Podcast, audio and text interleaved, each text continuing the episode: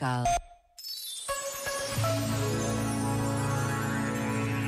Há quem trate das inscrições dos peregrinos. Há quem pense em toda a logística necessária à organização do maior encontro de jovens a nível mundial.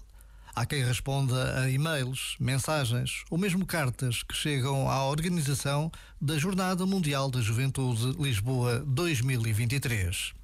Há quem tire fotografias a todos os que querem conhecer mais de perto a sede da jornada, onde tudo acontece a um ritmo cada vez mais acelerado.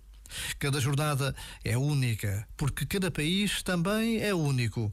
Mas há um aspecto comum a todas as jornadas: o sentimento de acolher e ser acolhido. Cada jornada é, acima de tudo, um tempo de encontro entre pessoas que se identificam pela fé que as une.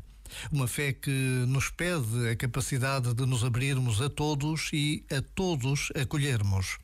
Com tempos de oração, de alegria, de silêncio, de festa.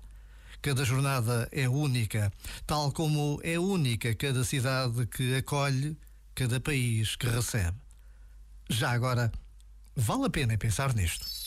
Este momento está disponível em podcast no site e na app.